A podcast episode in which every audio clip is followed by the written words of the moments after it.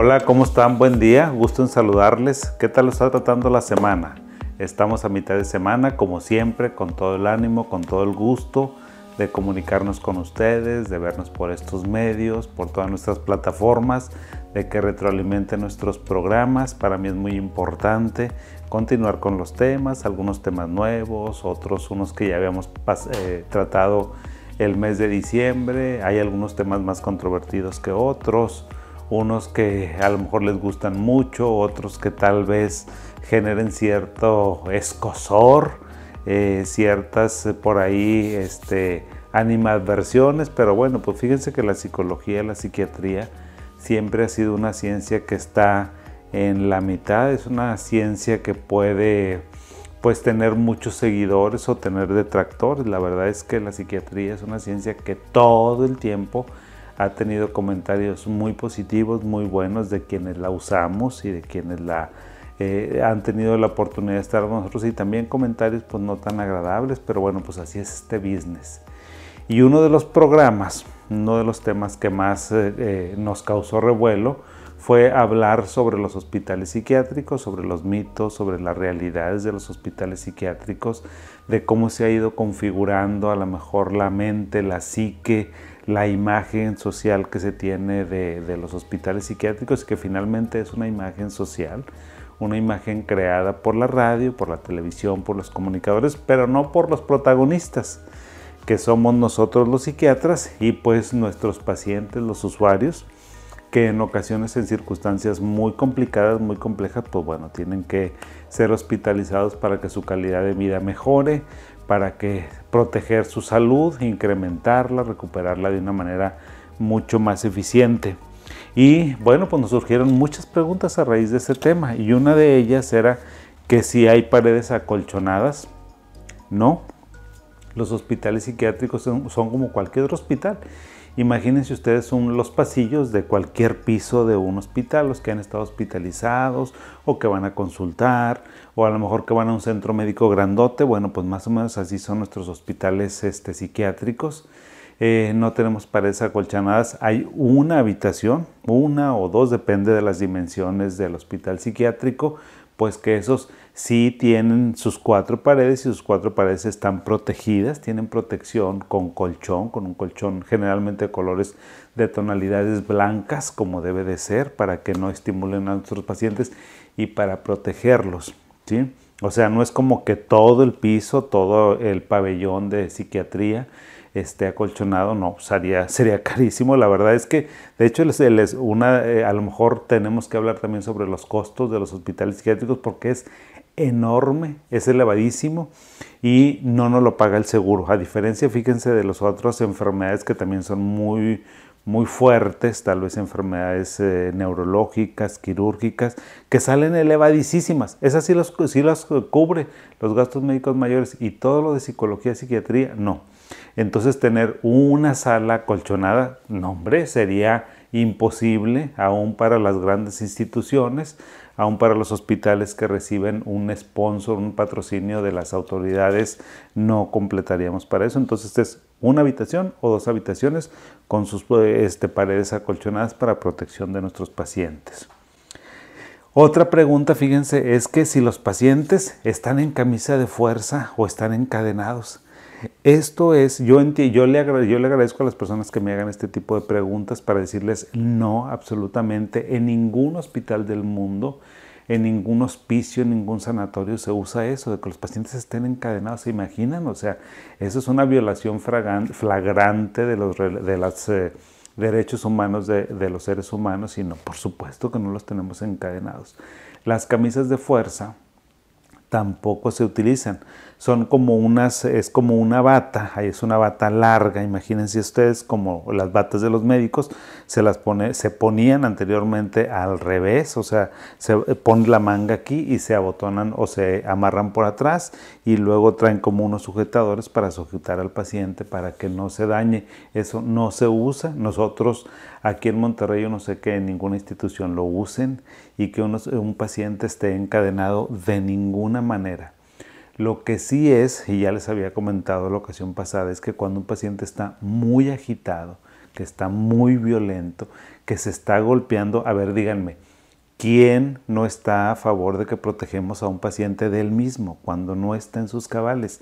¿Alguien se opondría a eso? Ustedes díganme, los de derechos humanos, los defensores de derechos humanos, los abogados, los eh, familiares que tienen un paciente, ¿te opondrías a que te cuidáramos al paciente y a que dejáramos que el paciente se muerda, se agreda, se golpee? Pues evidentemente que no. Entonces estos pacientes que en algunas circunstancias, en algunas enfermedades están muy agresivos, muy agitados, muy violentos, pues porque no están en sus cabales, entonces a veces los pacientes se dañan a sí mismos. ¿Y qué hacemos nosotros? Tratamos de sedarlos primero con medicamento, nunca con eh, amarrados ni nada, jamás. Pero cuando no es posible y que ya le estamos dando mucho medicamento y que comprometemos el estado respiratorio del paciente, no nos queda otra alternativa más que ponerles a lo mejor unos sujetadores que son pero de tela. Le sujetamos sus muñecas y a veces sus pies un poquito, un rato. Eso es en última instancia. Primero medicamento. Segundo, estar nosotros ahí con el paciente, sentados en un sillón, oye, aquí estoy yo, soy el doctor Erasmo o el doctor que esté, estás en un hospital, en un medio este, privado, tranquilo, tranquilízate. Y si esa segunda intervención no funciona, pues entonces ya vamos a la siguiente. Así que olvídense de esa cosa. Dice que si los pacientes se nos quedan para siempre, por supuesto que no. Los hospitales psiquiátricos, les digo, es muy, muy cara la atención psiquiátrica, es carísima. No puede estar un paciente permanentemente. Lo más que están los pacientes ahorita en los hospitales psiquiátricos del mundo son a lo mejor dos o tres semanas. Hay algunos pacientes, como aquellos que tienen un desorden muy grave en su personalidad, o tal vez los pacientes que tienen un uso espantoso de sustancias y que ya sabes que si sale el paciente va a volver a consumir y va a volver a caer, bueno, en ese tipo de pacientes se particulariza su situación y tal vez los pacientes los vamos a dejar un poquito más de tiempo, pero normalmente te digo, son tres semanas. Pero en otras circunstancias sí se prolonga un poco más el tratamiento, se prolongan a lo mejor cuatro, cinco semanas o seis semanas y nada más. No hay ningún paciente, ninguno, que esté permanentemente con nosotros. Eso no es posible y ya no se hace. Dice que si los tratamientos son agresivos y dañan más de lo que ayudan, tampoco, eso no es cierto. A veces las personas cuando dicen el tratamiento es muy agresivo, se imaginan ustedes que el paciente está sedado, dormido, que anda así como las películas, o sea, que anda con cialorrea y que no puede hablar y que se cae y que anda borrachito. Eso no existe ya. O sea, damos la cantidad de medicamento que se necesite para un individuo en base a qué? En base a su edad en base a su peso, en base a su estatura, en base a cómo están sus funciones metabólicas después de hacerle una serie de exámenes de laboratorio. Recuerden que los psiquiatras primero somos médicos, entonces mandamos a hacer una serie de exámenes de laboratorio para, ¿para qué? Pues para confirmar que el estado eh, eh, general, el estado médico de un paciente esté perfecto y luego vamos a darle medicamento dependiendo de la cantidad que este, necesita. Yo les diría que a lo mejor de 100 pacientes que medicamos a alguien que le puede causar efectos colaterales, así que esté un poquito sedado, puede ser a lo mejor dos o tres pacientes y nada más. Entonces los pacientes nunca están mal, no los tratamientos no son malos. Eh, otra pregunta que me hacen es que si todos los pacientes están en contra de su voluntad, tampoco.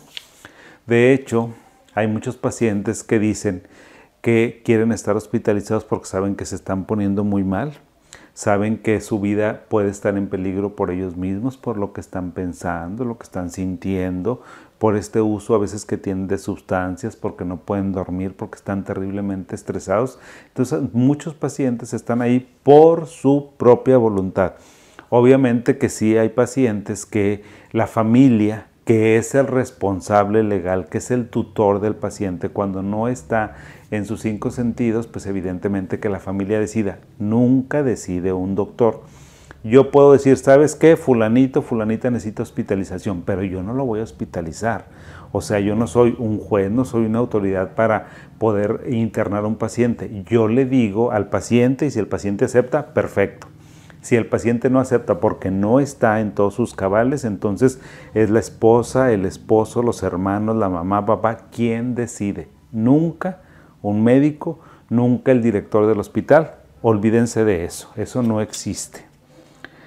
Eh, Dice otra pregunta que si solamente se les da medicamento para tenerlos sedados y que si no se les ofrece nada más. Por supuesto que no.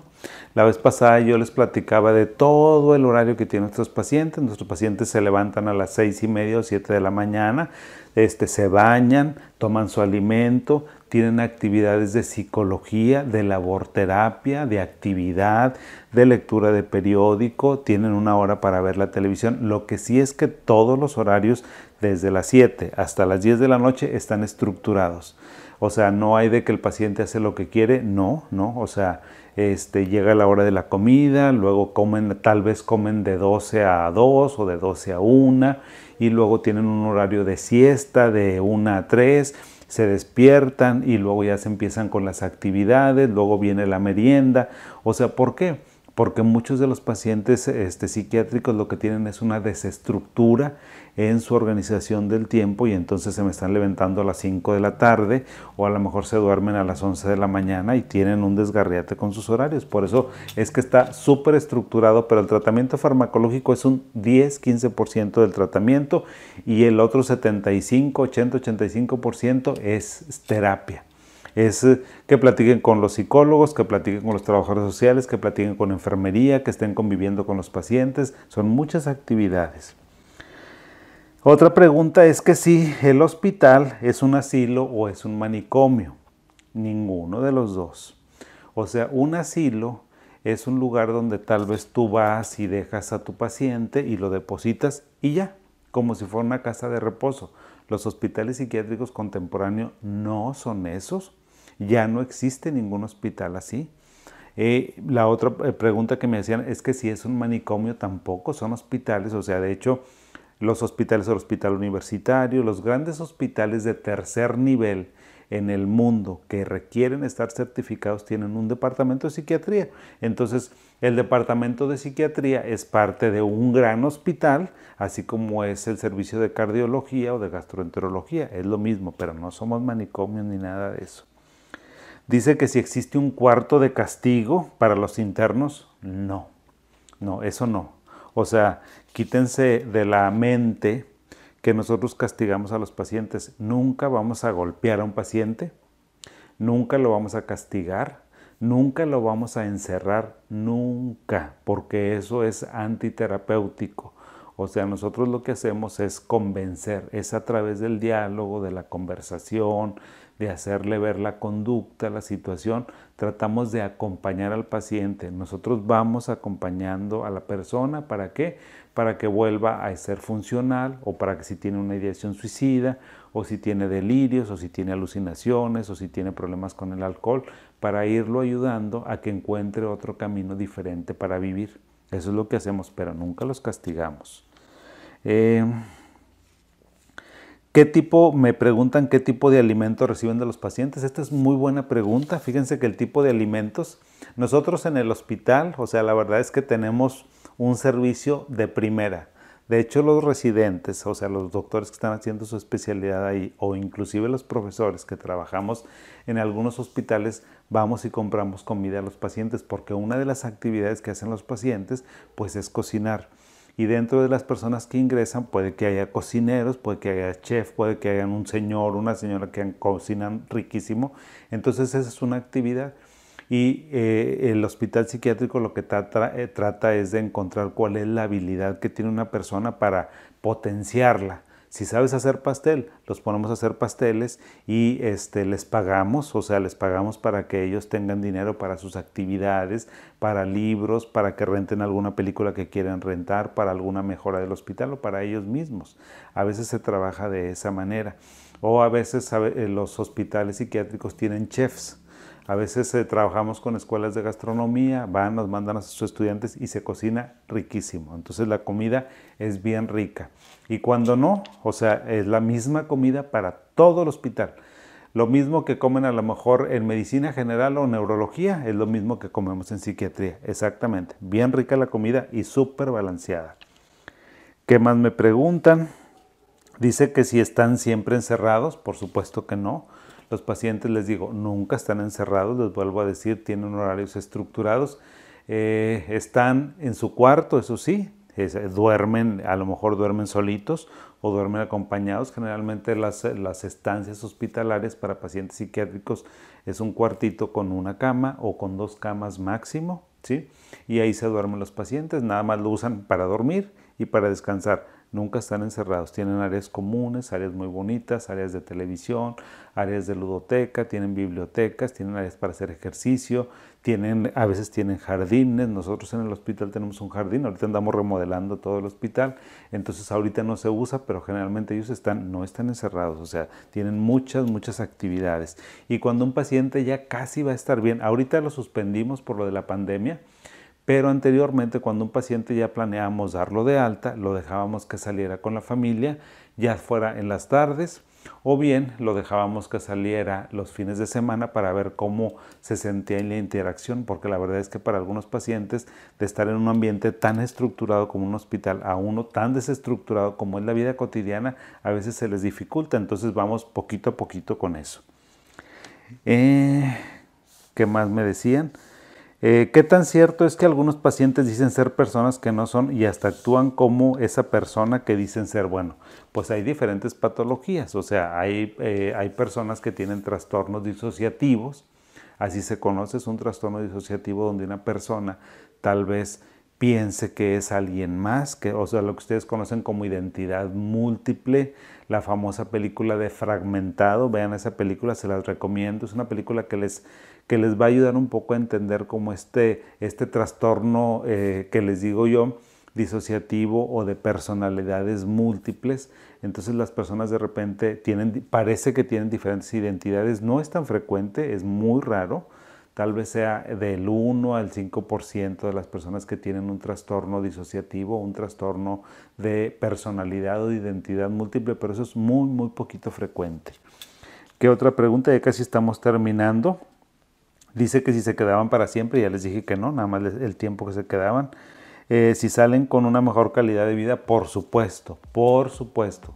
Eh, hablen, hablen con alguna persona o si tiene alguna persona o alguna persona que está hospitalizada y quiere darme su comentario, yo lo voy a recibir con mucho gusto. La verdad es que la calidad de vida después de que sales de una hospitalización psiquiátrica no tiene absolutamente nada que ver porque tal vez teníamos un paciente que estaba completamente psicótico, completamente perdido de la realidad y lo reincorporamos un poquito, o un paciente que ya no podía convivir con la familia porque era muy violento, hacemos que el paciente vuelva a poder convivir con su familia, alguien que a lo mejor tuvo un descalabro muy fuerte académico y que tuvo ideación, pues no sé, de, tal vez de ya no continuar en la vida, ese tipo de personas después los reintegramos, entonces su calidad de vida sube de una manera impresionante, de tal forma que los hospitales psiquiátricos tienen cabida.